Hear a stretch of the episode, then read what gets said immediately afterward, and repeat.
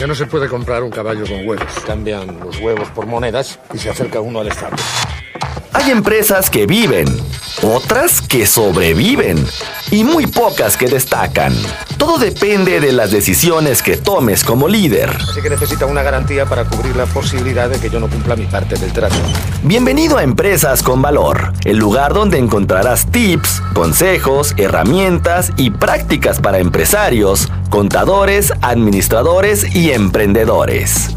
Presentado por Javier Cepeda, reconocido líder de opinión en México y gurú del crecimiento y desarrollo de empresas. Empresas con valor. Emprender también es aprender.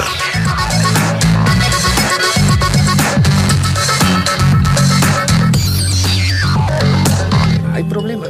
No hay problema. ¿Cuál es el problema? 3. Cara a cara. La entrevista. 9 ya de la mañana con 39 minutos y bueno, ya vamos a entrar al tema que es muy interesante y sobre todo entender para los que todavía no logramos entender todo lo que tiene que ver con el SAT. Eh, a veces eh, pues nada más escuchamos en las noticias eh, esto, pero no entramos con profundidad y a veces no vemos el que es muy muy importante. Tengo ya aquí en cabina al ingeniero Javier Cepeda Orozco, consejero empresarial, para poder entender esta ley antilavado que ya me dio un poco más de contexto, sobre todo para que eh, lo puedan entender ustedes y sea de esta manera más fácil, ¿no? Porque la ley antilavado, como, ¿cómo estás primero? Eh, bienvenido y gracias por visitarnos. Hola Laura, muy buen día para ti, para todos los que nos escuchan. Qué gusto estar por aquí con ustedes. A ver, eh, entender que esta ley antilavado está desde el 2013, tuvo sus modificaciones en 2019, va directamente a todos los contadores, pero ¿qué es la ley antilavado? Bueno, la ley antilavado como tal es la ley para la ley federal para la prevención e identificación de operaciones con recursos de procedencia ilícita. En términos generales, la ley antilavado busca regular de dónde se obtienen los recursos con el cual llevas a cabo tus operaciones. Recordemos que en México está regulado que tus operaciones, los recursos que obtienes, pues tienen que venir de procedencia legal. Sí, claro. En este caso tienes que declarar, tienes que pagar impuestos sobre todos estos recursos recursos y operaciones que generas. Entonces, la ley antilavado de dinero busca precisamente identificar aquellas, todas aquellas operaciones que se generan con recursos de procedencia ilícita, que por lo general son operaciones que utilizan los delincuentes, narcotraficantes, terroristas. Entonces, la ley antilavado me, me indica, a ver, yo quiero saber de dónde provienen tus recursos para saber que eres un contribuyente, saber que eres un empresario, saber que eres una persona que está obteniendo sus recursos de manera legal. Oye, eh, Javier, a mí me gustaría entender que no a veces las personas que no están eh, como haciendo eh, pues mal uso, ¿no? Pero pueden incurrir en algo eh, que se que el SAT lo, o el fisco, no sé, lo pueda eh, pues identificar como una manera que lo estás haciendo mal. Déjame decirte que incluso de manera directa o indirecta, consciente o inconsciente, puedes caer Ajá, en eso. el lavado de dinero o en la generación de operaciones con recursos de procedencia ilícita. Y para esto debemos entender cómo se detecta. Y esto es participando en las diferentes actividades vulnerables.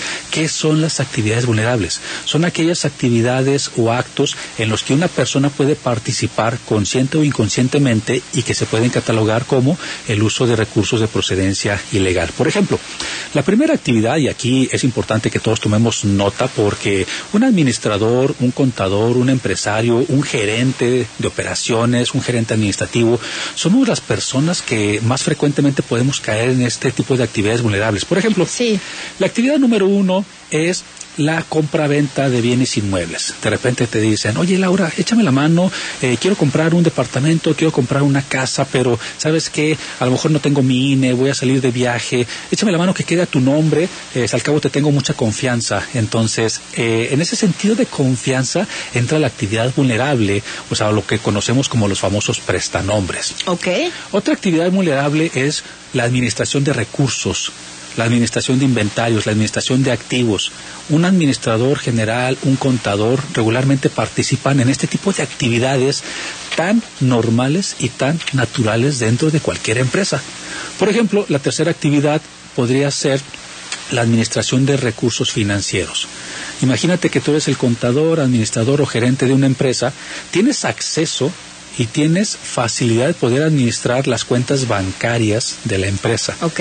Con el simple hecho de que tengas acceso a las cuentas bancarias, estás incurriendo en una actividad considerada vulnerable. No quiere decir que estés haciendo actividades ilegales, pero quiere decir que estás en una actividad que puede ser vulnerable para ti. ¿Qué es tener acceso? O sea, ¿cómo es el tener acceso? Acce- tener acceso es que tengas los controles, las contraseñas, las tarjetas, las identificaciones, que puedas entrar a la cuenta bancaria y si lo quisieras, hacer movimientos de entrada y salida de dinero. Ok. Esos son los accesos que regularmente los contadores, por ejemplo, tenemos acceso a las cuentas bancarias de nuestros clientes para obtener el estado de cuenta y poder registrar la contabilidad. Cosas tan simples Que te pueden ser tan vulnerable. Exactamente. Otra actividad vulnerable es, por ejemplo, participar en las aportaciones de capital de las empresas o, por ejemplo, en la constitución de nuevas sociedades, en la división, en la decisión de, de nuevas sociedades. Por ejemplo, la constitución de sociedades quiere decir cuando tú participas y pones tu nombre en favor de alguien para abrir una nueva empresa. Oye, ¿sabes qué, Laura? Échame la mano. Mira, vamos a abrir una nueva empresa, pero yo ya soy representante legal de una y tú te vas a quedar a cargo de, las, de, la, de la nueva empresa. Esto es participar en actividades vulnerables.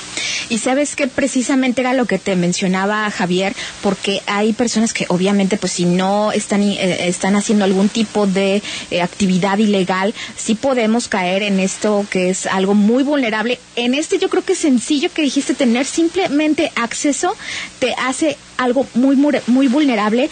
Y yo te mencionaba quiénes son los que más se deben de preocupar. Digo todos y todas nos debemos de preocupar pero son los contadores.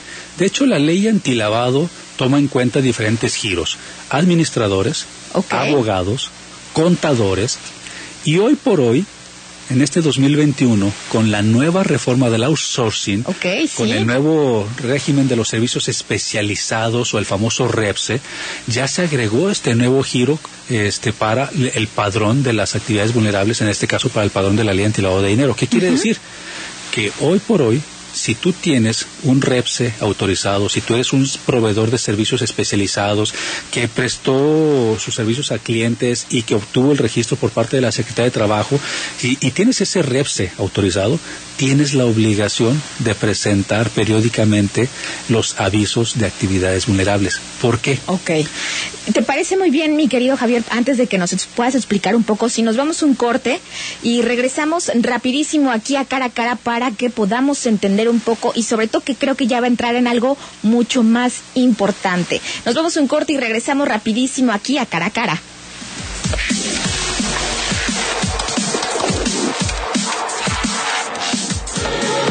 Escucha, siente, disfruta. Zona 3. Información y música en equilibrio. 91.5 de FM. Festival de Belleza de El Palacio de Hierro. Encuentra el regalo perfecto para esta Navidad. Recibe un obsequio por tus compras y paga hasta marzo de 2022 solo con tu tarjeta Palacio. Noviembre 16 al 28. Vívelo en tienda o en línea. Soy totalmente Palacio. Consulta términos en elpalaciodehierro.com. Si estás buscando comer algo rico y diferente, en Oxo ya la armaste. Compra dos galletas tradiciones Gamesa más un café andati americano o cappuccino de 360 mililitros y llévate gratis bolsa ecológica. Además, compra refil café andati variedad de tamaños y sabores y más 10 pesos galletas integrales Bit 120 gramos. Oxo, a la vuelta de tu vida. Válido el primero de diciembre. Consulta productos participantes en tienda. Elegir significa escoger o preferir a alguien o algo. Entonces eliges lo que quieres y necesitas. Cuando eliges que tu voz se escuche, puedes decir Yo soy el INE. así, en primera persona. Cuando soy funcionario o funcionario de casilla y cuento los votos, Yo soy el INE. cuando voto y me identifico, si tú también debes elegir, elige decirlo con todas sus letras. Yo soy mi INE. Porque mi INE nos une. Una vez más, noviembrízate con Hey Inmobiliaria. ¿Buscas casa, terreno o departamento? Extendemos el buen fin todo el mes de noviembre. Obtén increíbles bonos, regalos o equipamientos. Llama al 3331 34 34 41. Ingresa a nuestra web heyg.mx. Vigencia el 30 de noviembre. Promoción válida al escriturar. Aplica restricciones. La violencia contra las mujeres lesiona sus derechos humanos. E impide oportunidades equitativas de bienestar y desarrollo. El Senado aprobó una reforma para fortalecer la alerta de violencia de género para que sea pronta, expedita y eficaz. Se establecen así acciones coordinadas de las instituciones de gobierno para actuar y garantizar la vida, integridad y seguridad de mujeres, adolescentes y niñas y erradicar la violencia feminicida. Senado de la República. Sexagésima quinta legislatura. Santander presenta la ópera Pagliacci de Ruggero Leoncavallo. Una producción con elenco de talla internacional, con Rafael Rojas, tenor, y la soprano Agnieszka Slavinska. 27 y 30 de noviembre, 3 y 5 de diciembre. Boletos en conjuntosantander.com. La agenda de Jalisco se escribe sobre esta mesa. Continuamos cara a cara en el 91.5, zona 3. Thank you. 9.48 de la mañana y quiero agradecerle a Javier Cepeda, consejero empresarial, que nos esté, eh, por lo menos a mí, y espero que de verdad a todos y a todas ustedes nos esté ayudando para entender que, eh, pues sí, aunque la ley antilavado nada más la tengamos asociada para personas que hacen algún tipo de, de movimientos ilícitos con toda la y ventaja, a ver, no, todas las personas podemos caer en actividades vulnerables. Y aquí hablando con, con eh, Javier, eh, yo le decía que todos tenemos temor al SAT, todos tenemos eh, temor a entender un poco, pero es yo creo que muy importante que, que sepamos, sobre todo no solo para los empresarios, también nosotros que comenzamos a, pues sí, a dar impuestos, ¿no? Yo creo que es muy importante, pero antes de irnos al corte, Javier, nos hablabas algo que tiene que ver con el outsourcing y la ley antilavado. Efectivamente, al día de hoy hay poco más de 70 mil empresas que ante la Secretaría de Trabajo tienen el REPSE autorizado. Y la verdad es que a, principios de año y a mediados fue un caos porque todas estas empresas y contribuyentes querían obtener el registro. Y hoy por hoy que ya tienen el REPSE y que pueden seguir operando con cierta tranquilidad y normalidad, han dejado de lado una de las obligaciones más importantes. Por un lado, ya sabemos que tenemos que presentar las informativas ante el IXOE y SISU por parte del IMSS y por parte del Infonavit cada cuatro meses. Pero si yo soy una empresa que tiene el registro del REPSE autorizado, debo de saber que primer paso tengo que registrarme en el padrón de la ley antilavado de dinero. Así lo establece la disposición. ¿Ley antilavado? De dinero, que en este caso es la ley federal para la prevención e identificación de operaciones con recursos de procedencia ilícita.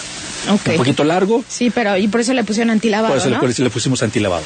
Entonces, son cerca de 70, más de 70 mil empresas las que tienen la obligación en este momento de registrarse en el padrón de la ley antilavado. Pero no solamente eso.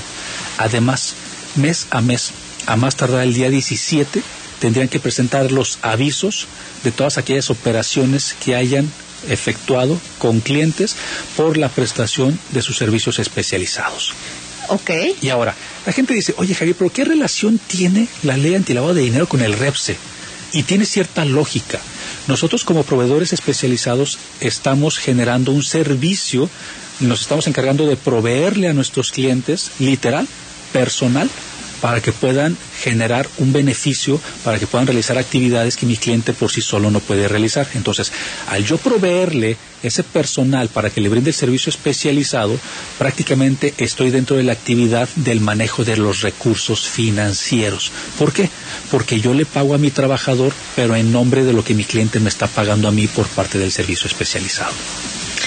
Se escucha un poco complicado, eh, y yo creo que es muy interesante, Javier, que de verdad lo podamos entender porque vienen nuevas disposiciones y obviamente, como ya lo habíamos dicho en el corte, el que no sepamos no te exime de que estés cometiendo algún delito. Sí, a final de cuentas, como empresarios tenemos que entender que tenemos que mantener una actualización continua, sobre todo en temas fiscales. Es padre que los contadores que ejercen una gran profesión y un gran trabajo se encarguen de estas actividades, pero yo como empresario, y lo he dicho en muchas mesas de trabajo, yo como empresario no puedo hacerme oídos sordos ni ojos ciegos al no saber leer o no saber interpretar un estado financiero y no saber qué está sucediendo con la situación contable y fiscal de mi empresa. Y peor aún, no puedo hacerme a un lado de las responsabilidades que, por ejemplo, vienen en 2022 en tema fiscal. Punto número uno, hay cambios en una reforma fiscal, hay un nuevo régimen simplificado de confianza, hay un nuevo complemento de carta aporte que no necesariamente es para transportistas, hay, un, hay cambios a la facturación electrónica que todos los que facturamos y recibimos factura electrónica tenemos que atender. O sea, hay cambios en el, en el tema del REPSE, la nueva, la, bueno, la, la ley antilavado, pero ahora la nueva disposición para los proveedores de servicios especializados, especializados que tienen que atender. O sea, realmente hay muchas cosas que como empresario yo, yo tengo que tener una visión muy amplia de lo que está sucediendo fiscalmente en mi país.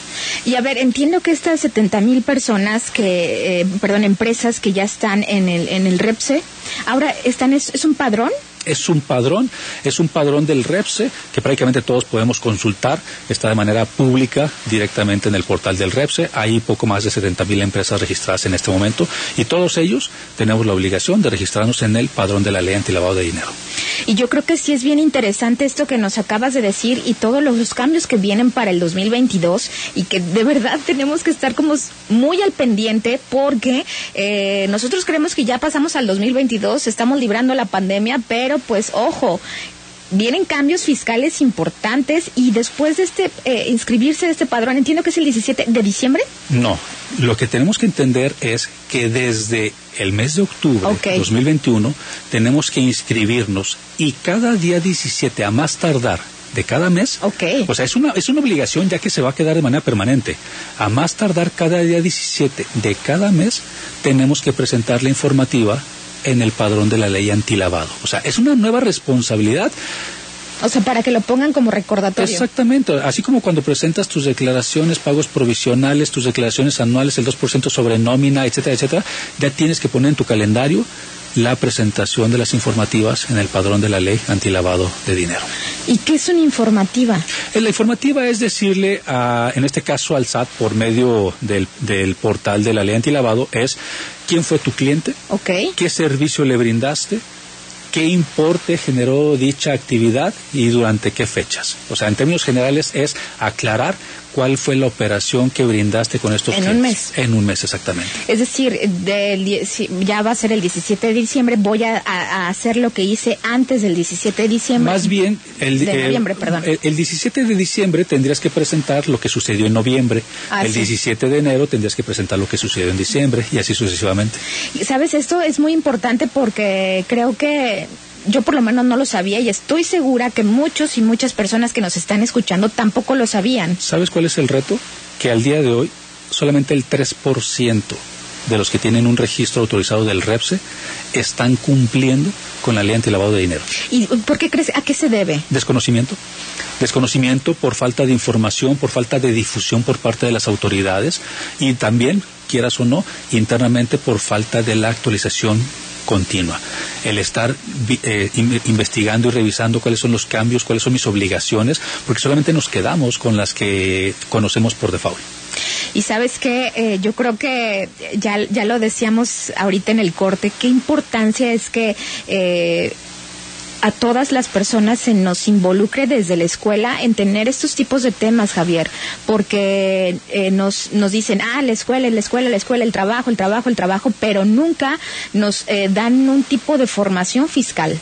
De hecho, el, el plan educativo en nuestro país, en las universidades, tendría que incluir, sí o sí, básico fiscal, uno, dos y tres, para poder emprender, para poder conocer este, cuáles son nuestras obligaciones y no solamente llegar a la vida profesional y de adulta. Repente, adulta y de repente llegar y darnos de golpes. Por ejemplo, hoy por hoy, ya a partir del primero de enero, Sí. los, los mayores de 18 años ya tendrán que registrarse en el padrón de contribuyentes del SAT. ¿Y eso tú cómo lo ves? Fíjate Bien, mal. re- recordemos que el registro federal de contribuyentes es el padrón de aquellas personas que contribuyen. De entrada, un joven de 18 años que no tiene una actividad económica no está contribuyendo, no está pagando impuestos y solamente vamos a ensanchar nuestro padrón de contribuyentes. Y es un tema delicado. Es un tema delicado porque, por ejemplo, ¿qué va a suceder cuando el joven de 18 años le depositen en su tarjeta de débito, en su cuenta bancaria, para que pueda irse de viaje, para que pueda irse a otro país a estudiar? Los O que sea, viven lejos. Esos ingresos, esos ingresos en algún momento podrán y lo dejo así muy claro, podrán ser considerados como ingresos acumulables para el fisco y los tendríamos que buscar. Nos queda dos minutitos, eh, Javier, pero a ver, este tema es muy interesante porque normalmente creemos, ah, súper bien, que ya van a estar, van a ir aprendiendo todos los jóvenes, algo que no nos pasó a nosotros. Ya, cumplí, ya cumplí 18 años, voy a sacar mi INE, voy a poder ir a los antros. Ah, no, pero también me tengo que registrar en el padrón de contribuyentes. Exacto, tiene sus pros y sus contras. Ahorita el que dijiste, quiero pensar que es un contra o es un, es un pro. Es un contra, porque a final de cuentas el, el contribuyente nuevo va a tener que en su momento aclarar de dónde está obteniendo los ingresos, que probablemente vienen de un contribuyente que ya declaró sus impuestos, como en el caso de los padres o tutores. Yo creo que diste en algún punto muy interesante y que nos lleva mucho al análisis y a la reflexión, porque como bien decíamos, ah, sí, muy padre que los jóvenes ya también van a poder registrarse ante el SAT, pero lo que acabas de decir es algo fundamental porque precisamente existe un desconocimiento. Yo invito a, a todos los que nos escuchan a que participen, búsquenme en mis redes sociales, eh, me encuentran como arroba Javier Cepeda Oro. Busquen en todas mis redes sociales, podemos entrar en una línea de, de plática y de debate, arroba Javier Cepeda Oro, y platiquemos de todos estos cambios, o sea, cuáles son las obligaciones para los nuevos eh, eh, adultos, cuáles son las obligaciones para esos empresarios que tienen el REPSE, la ley antilavado, que definitivamente en ningún otro lugar lo estás escuchando. Pues agradecerte mucho que hayas venido, de verdad que nos, abre, nos abres un poco más las dudas y eso es lo que tenemos que tener más dudas para poder investigar. Gracias, Javier, por acompañarnos. Al contrario, gracias a ti y a todos los que nos escucharon. Un abrazo para todos. Pues ahí está, nos compartió también sus redes sociales. A mí me pueden encontrar también en Twitter como arroba lausmg. Gracias, Omar. Gracias, Rocío, por acompañarnos, pero sobre todo gracias a ustedes que se unieron a este debate, que se unieron a este análisis, a esta mesa y sobre todo que nos, eh, nos podamos escuchar en toda la programación. Y los invito a que el próximo, ya mañana estamos en la FIL con Zona Biker y en la siguiente semana nos trasladamos, nos mudamos la mayoría de la programación de Zona 3 Noticias para transmitir desde la Feria Internacional del Libro. Que tengan un excelente día y un excelente fin de semana y nos escuchamos muy, muy pronto.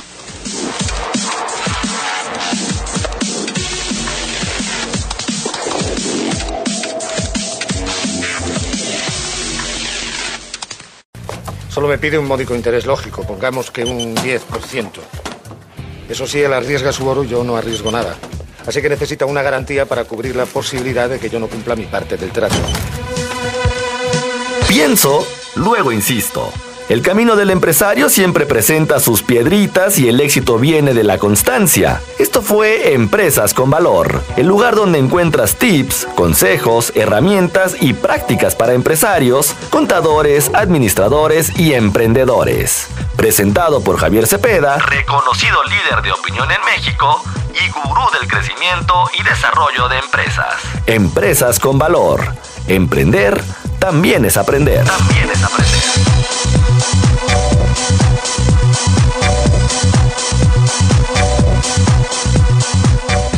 Embargo, sin embargo, si devolvemos una moneda, nos quedarán nueve.